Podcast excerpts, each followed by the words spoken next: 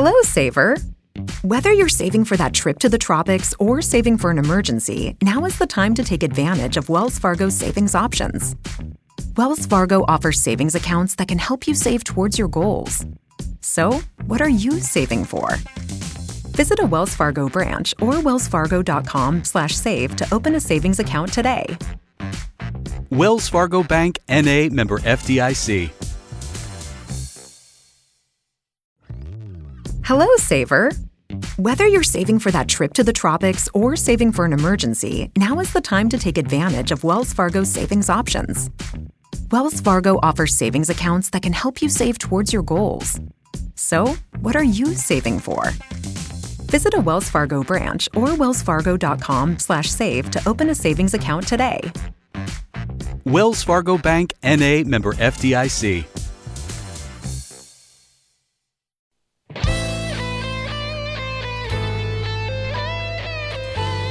Tiempo para los videojuegos. El, mundo de los videojuegos son entretenimiento, pueden llegar a ser considerados arte. Buena resistencia, soy Iván Cerezo, estudio, desarrollo y enseño a desarrollar videojuegos. Y en mi opinión el debate de si el videojuego es arte comienza un poco antes, ¿no? Y es preguntándonos qué es el arte. Si el arte es la sublimación de una técnica, entonces cualquier técnica es arte. Eh, y por otro lado, igual que no decimos que la radio es arte, sino que en ella se puede desarrollar arte, en mi opinión, no diríamos que el videojuego es arte, sino que es un medio para crear o desarrollar obras artísticas. A esto le pasa como a las películas, ¿vale? Son productos que utilizan expresiones artísticas, como puede ser la música, como puede ser eh, el grafismo, como puede ser eh, el arte, ¿vale? El movimiento de los personajes puede ser considerado también, como por ejemplo en un baile. Sí, eso es arte, pero en realidad es un producto. Puede que haya productos que vayan más encaminados a obra de arte y otros que estén más encaminados, por ejemplo, a venderse. Buenas cafeteras y cafeteros, jugones y jugonas. Todos los videojuegos son arte, son arte de vanguardia, porque la revolución tecnológica que ha dado pie al lenguaje multimedia y a la combinación de códigos, por supuesto a la interactividad en los videojuegos, se ha expresado artísticamente en todos los géneros de videojuegos. Sin embargo, eh, la intención artística de algunos videojuegos ha ido abriendo, eh, abriendo camino, rompiendo estereotipos para que en la actualidad florezcan los videojuegos de exploración, los videojuegos sandbox y también los videojuegos contemplativos. Habíamos lanzado esta pregunta y lo hemos estado consultando con los oyentes de la cafetera, con los más jugones, y la verdad es que ha habido casi casi consenso absoluto en que en efecto, hay videojuegos que son verdaderas obras de arte. Tienen en la exposición gráfica, en la música, en la propia estructura del, del videojuego. Bueno, pues resulta que entre nuestros propios eh, oyentes también hay algún profesional, diseñador, ilustrador que participa en la creación del mundo de videojuegos. Jorge Peral, muy buenos días. Hola, muy buenos días a todos. Encantado de estar aquí en la cafetera. Bueno, pues te agradezco muchísimo que me enviases el mensaje precisamente mostrándonos eh, tu trabajo porque he visto algunas ilustraciones que son maravillosas, pero tienes una, una experiencia ya de, de, hace mucho tiempo. Te has dedicado, has hecho ilustración editorial y de cómics, has hecho también, has trabajado para proyectos para móvil, para PC, para consolas, también videojuegos, en juegos educativos para universidades. Has trabajado para un estudio de Nueva York que se llama Digital Continue, ¿no? Sí, exactamente. Sigo trabajando con ellos, de hecho. Y has lanzado un juego a finales del año pasado que se llamaba que se llama Super Match para consolas, para PC. Estás trabajando en otros proyectos. Bueno, que tienes una, una visión sobre el mundo de los videojuegos bastante, bastante amplia, ¿no? Sí, eh, bueno, realmente yo, yo me había metido en el mundo de la ilustración de inicio, ¿no? Cuando salí de la escuela de arte y eso, haciendo cómics, fanzines y tal. Y, y bueno, digamos que fui diversificando. Eh, siempre me apasionó el cómic, pero digamos que llegó un punto en que mm, yo no sabía cómo hacer videojuegos y siempre había querido hacerlos, así que empecé a hacer juegos pequeñitos con mi hermano, que también es, diseñador de, dinámicas de juego y tal. Y al final, pues ah, me acabé metiendo y llevo ya cinco años haciendo videojuegos. Oye, y te, extiendo entonces la pregunta, Jorge. Tú me decías que sí, que puede, hay videojuegos que son auténticas obras de arte, pero ¿es así? Hombre, yo, yo creo que sí. O sea, yo soy de los que apuestan porque el videojuego es arte, porque además es arte multidisciplinar. no solo a nivel visual, sino a nivel sonoro. Eh, la narrativa eh, del videojuego es diferente a la de cualquier otro medio, ¿no? porque se basa en la interacción. En lugar de, de las imágenes, en lugar, en lugar de, yo qué sé, de los sonidos, es una mezcla de todo y además que tú interactúas en el juego. ¿no? Entonces, yo, considero que es un, una expresión artística en sí mismo y de hecho cada vez más hay videojuegos que precisamente exploran más lo que es la creación artística que los conceptos jugables básicos de toda la vida. Hola Fer, hola María, hola Resistencia. Quería hacer un par de recomendaciones o de ideas para todos los oyentes eh, sobre el tema del arte y los videojuegos o los videojuegos que tienen arte. Yo he conocido videojuegos muy buenos que a los que he podido acceder gracias a ellos, eh, he tenido contacto con ellos gracias a la música. Sé que muchos de nuestros compañeros van a centrarse en lo visual, pero yo es una de las cosas que me hacen sentir más en un videojuego, la música.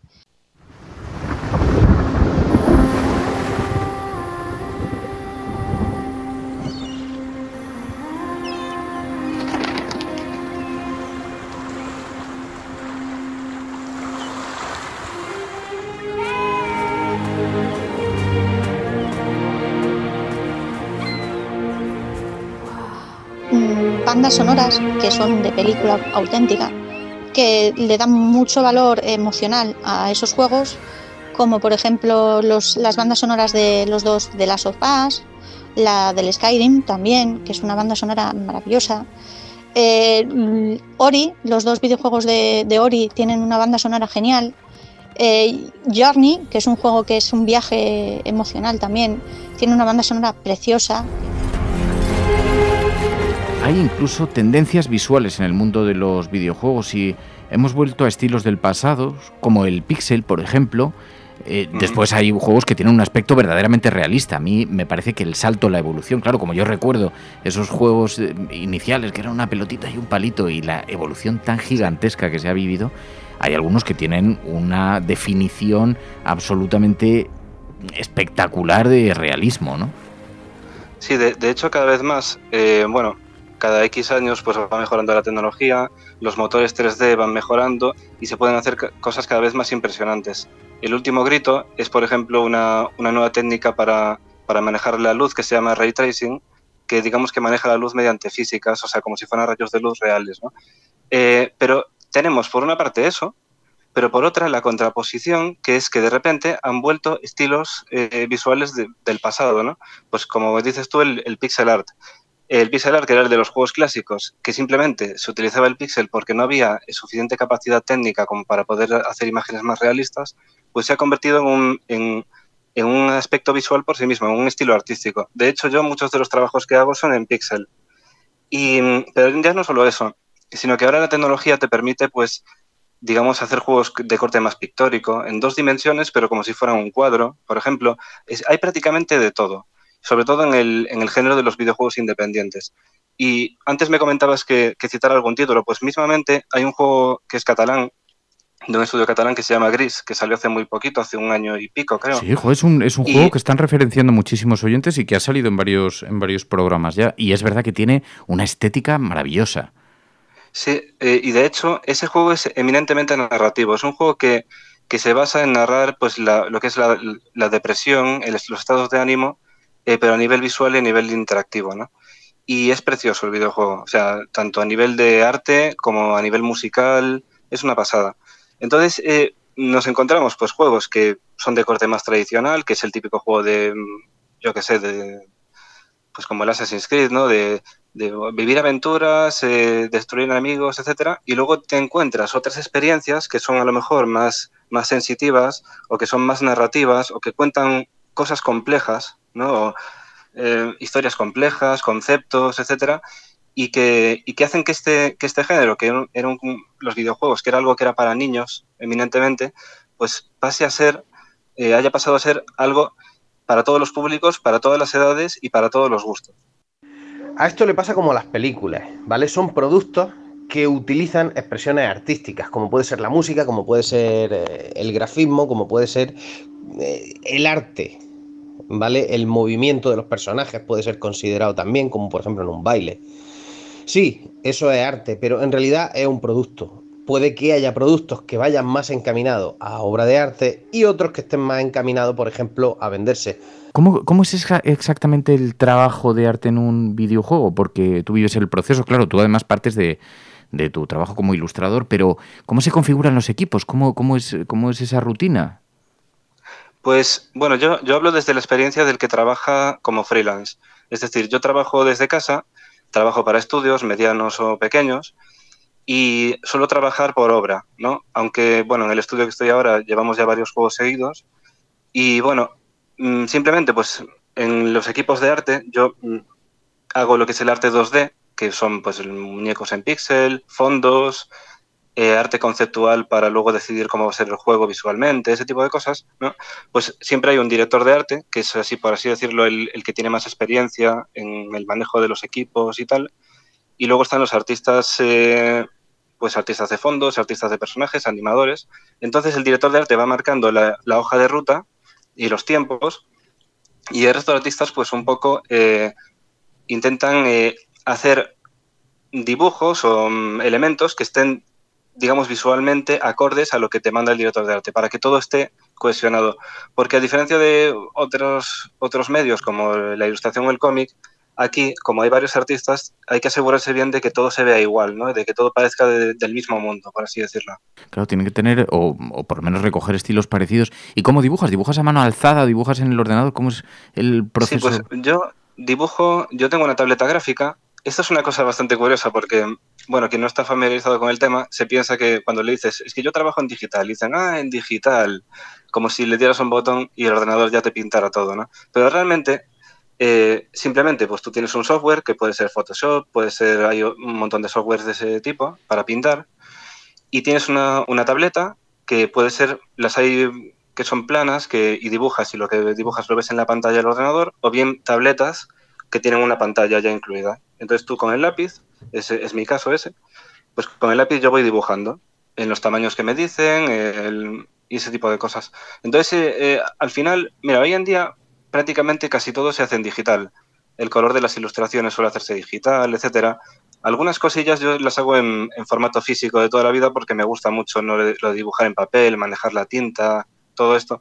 Pero por lo general, hoy en día con un ordenador lo haces todo prácticamente. Mm. Después, claro, trabajas en remoto para compañías internacionales, para compañías extranjeras, ¿no? Sí. ¿Y qué tal es esa experiencia? Porque coordinar todo eso también implica coordinar formas de trabajo, culturas, eh, pues incluso empresariales diferentes, pero además horarios diferentes. Sí, bueno, eso es lo más complicado, lo de los horarios. Porque yo, por ejemplo, trabajo, este estudio es de Nueva York y tenemos una diferencia de nueve horas, ¿no? Ellos me dan la tarea por la tarde, me dice, mira, mañana haz esto, a ver si cambiamos esto de aquí, lo que sea. Y entonces yo, em, pues me levanto por la mañana temprano, termino mi jornada laboral porque hago intensiva, hago, con ellos hago seis horas. Pues hago las seis horas seguidas, les dejo mi reporte y luego por la tarde discutimos, ¿no? Eh, pues esto cambia, es un poco así, o sea, pero porque te adaptas, ¿no? Pero sí es verdad que em, en general a veces da la impresión de que hay otra mentalidad, ¿no? Em, en el sentido de que em, el trabajo de remoto aquí en España no se estira mucho, ¿no? Eh, a mí me ha pasado que yo buscaba trabajo en empresas de videojuegos en España, por mis condiciones de vida actuales, pues eh, no puedo moverme de mi ciudad, de, yo vivo en A Coruña. Entonces, eh, siempre les decía, oye, ¿y, valoráis la idea de trabajar en remoto y tal? Y siempre me decían que no. Y es por eso que empecé a trabajar en el extranjero, porque ellos no tienen problema, muchas de las empresas, ¿no? con tal de que tú cumplas los objetivos, que seas honesto y que trabajes bien, pues no hay problema. Y, al final, pues eh, acabé trabajando allí. Y es una pena porque realmente conozco mucha gente que está en esta misma situación, ¿no? que se van afuera porque a lo mejor en sus ciudades no hay oportunidades, porque esto es sobre todo en Madrid, Barcelona y Sevilla o así, o Málaga, pues hay cosillas, hay estudios y tal, pero en Galicia, por ejemplo, hay muy pocos, etcétera. Llama la atención porque siendo trabajos tecnológicos que efectivamente se pueden desarrollar a distancia, como demuestran algunas compañías, pues resulta llamativo, pero supongo que nos iremos acostumbrando a esto. Oye, Jorge, yo te quiero preguntar ya eh, para terminar algunos títulos que nos digas. Mira, pues hay oyentes que son muy jugones, Hemos visto que muchos más de los que nosotros imaginábamos. También hay oyentes que nunca han jugado, pero a través de esta sección también quieren saber qué es lo que está pasando, qué es lo que está sucediendo para que esto sea un motor económico tan importante y sobre todo una forma de entretenimiento tan nueva y que a todo el mundo despierta un cierto interés. ¿no? Y que puedan buscar en YouTube, por ejemplo, que me digas, mira, hay verdaderas creaciones artísticas. Cuando, cuando decimos, nos, nos, citabas Gris, por ejemplo, pero cuando decimos videojuegos que puedan, que puedan llamar la atención por, por, por, el formato artístico, ¿no? Por eh, ese plano. Por su aspecto visual. Bueno, eh, a mí un juego que me gusta mucho a nivel visual, pero es verdad que no es para todo el mundo. ¿no? Además, es un juego que se le considera legendariamente difícil, pero es la saga Dark Souls. Es un juego, es un juego de aventura, ¿no? Pero sus ambientes son como muy góticos, muy decadentes y el nivel de, arte, el nivel de trabajo que hay detrás es eh, abrumador, es tremendo. Y lo que pasa es que, bueno, no es algo bonito, feliz de ver, ¿no? Es un, juego más pesimista. Em, pero así a nivel visual hay otro juego que se llama Abzu, se escribe Abzu, A-B-Z-U. Y, y, bueno, es un juego que, en el que mm, es también narrativo, del estilo de Gris, pero es en tres dimensiones en el que interpretas a un, a un buceador que, mm, digamos que tiene que descubrir un secreto en el fondo del mar, ¿no? No voy a precioso, contar estoy viendo, no, sé, no sé la estructura narrativa, pero la estética desde luego es una preciosidad. Estoy viendo algunas imágenes y, eh, pues y, es muy bonito, muy bonito. Pues este, este juego a nivel narrativo es muy interesante porque utiliza lo que llamamos diseño narrativo, que se basa en que no utiliza el texto o las voces para contarte la historia, sino que tú te das cuenta si eres observador, si te vas fijando en las cosas, en la arquitectura, en, lo que hay por ahí, pues vas entendiendo un poco qué ha pasado, qué, cuál es la historia, ¿no? Hay muchos juegos que utilizan este, este tipo de narrativa. Yo creo que es para mí la narrativa de videojuego por antonomasia, ¿no? Que te enteres jugando de las cosas. Y este es uno de los exponentes. Hay otro juego que se llama Journey, que, también es eh, del mismo estilo. Creo que además es de los mismos creadores o que están relacionados en algo, pero ahora mismo no, no estoy seguro. Y ese, ese juego, pues también ese, se desarrolla en un desierto, ¿no? Y bueno, yo, eso no lo he jugado, pero sí que a nivel visual es uno de los juegos que, que más me, me llaman últimamente, aunque ya tiene sus años y tal. Tiene una estética parecida a Abzu y desde luego, de los, de los que has citado, Dark Souls es verdaderamente espectacular la propuesta gráfica. claro, al que le guste Juego de Tronos eh, me va a alucinar con el juego porque además es verdad que tiene. Eh, que es muy. visualmente es muy espectacular. Y luego hay. Ya si nos vamos al mainstream, hay otros juegos que también son muy espectaculares a nivel visual. Hay uno que va a salir el mes que viene, que se llama Cyberpunk 2077. Ah, bueno, he visto el tráiler, sí, sí, que además acaba de presentar uno de los nuevos trailers y tiene unas imágenes increíbles. V, my man, you made it. You blown up all over the news. Are you alone? I just want the money. You got the chip? Sí, de hecho, en ese juego han contratado a Keanu Reeves para que haga uno de los personajes. Juego que participó en la presentación, ¿no? Y fue, fue un espectáculo. Sí, fue un, fue un momentazo eso. El año pasado en, el E3, que es la, conferencia mundial de videojuegos que se hace en Los Ángeles, pues eh, salió por sorpresa a presentar el juego y la gente pues alucinó, ¿no? Y este juego eh, pues está desarrollado en un mundo futurista, está basado en un, en un juego de rol de mesa, de los de toda la vida, que se llamaba Cyberpunk 2020. La compañía polaca que había hecho The Witcher, que es un juego también muy conocido, de hecho han hecho una serie y todo basada en el libro, porque está basado en un libro el juego, pues esta compañía ha adquirido los derechos, eh, CD Projekt, y eh, llevan como creo que siete años haciendo este juego. Bueno, claro, que lo han anunciado, anunciaron que saldría cuando estuviera listo, ¿no? Y, eh, lo han ido retrasando porque consideraban que no estaba listo. Y claro, ahora que dicen que, que puede estarlo, los avances que, que han publicado son verdaderamente espectaculares. Es verdad que es bastante. Como ves, yo no tengo ni idea, no juego porque no tengo, porque además digo, es que si me engancho no, no me voy a volver absolutamente fanático. Tienes que meterte, Fernando. Jo, ya lo sé, pero además lo intento con el pequeño Fer y eh, nos limitamos a la Mongas y, y ese tipo de juegos pequeñitos, pero de móvil, ¿no? Porque si me engancho, me engancho a tope, como ves. Pero lo que, aún no jugando, lo que estoy es muy dispuesto a aprender. O sea que te agradezco muchísimo de verdad la ayuda, Jorge. Os agradezco a todos, soy super newbie, yo no tengo ni idea de videojuegos, probablemente esta sección sería mucho mejor con alguien mucho más competente en esto, pero gracias a que contamos con la ayuda de los oyentes y de gente como Jorge, que se dedica además a este, participa y trabaja en esta industria, pues nos permite que, podamos andar en algunos contenidos. Jorge, te lo agradezco un montón de corazón. Pues, pues muchas gracias a ti porque Además, eh, soy oyente pues desde hace unos años y siempre me acompañáis mientras hago, hago los, dibujos para videojuegos y eso. Y es un placer poder poner mi granito de arena pues para que esta sección pues le, dé curiosidad a, los oyentes y de alguna manera pues haga que, más gente se meta en este mundillo porque la verdad es que es muy divertido y, y que te llena mucho. Buenos días, cafetera. Mi recomendación de videojuego artístico sería The Wellness With You, que actualmente se puede conseguir en Nintendo Switch y que inicialmente fue lanzado en Nintendo DS. Está ambientado en un Tokio actual, con una estética anime y con localizaciones, por supuesto, reales. Eh, tiene un trasfondo y un desarrollo de personajes bastante, bastante buenos, sobre todo de contenido, digamos, más adolescente, aunque con, con elementos también que pueden incitar a la reflexión y eh, donde lo que importa son las mecánicas jugables. Por ejemplo, podemos vestir de una ropa determinada, de una marca determinada para influenciar en los barrios.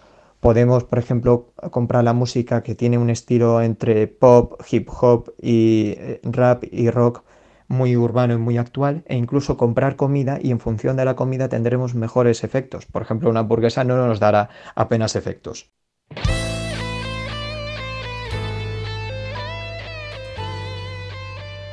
La Cafetera es un programa de radio que se financia gracias a las aportaciones de los oyentes. Si te gusta el periodismo que defiende y sientes que te acompaña, hazte mecenas y ayúdanos. Infórmate en radiocable.com barra mecenas.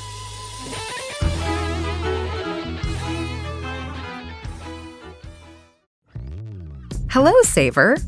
Whether you're saving for that trip to the tropics or saving for an emergency, now is the time to take advantage of Wells Fargo's savings options.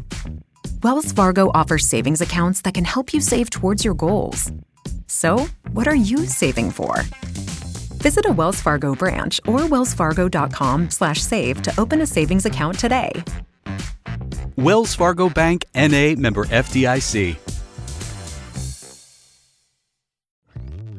Hello, saver. Whether you're saving for that trip to the tropics or saving for an emergency, now is the time to take advantage of Wells Fargo's savings options. Wells Fargo offers savings accounts that can help you save towards your goals. So, what are you saving for? Visit a Wells Fargo branch or wellsfargo.com/save to open a savings account today. Wells Fargo Bank NA member FDIC.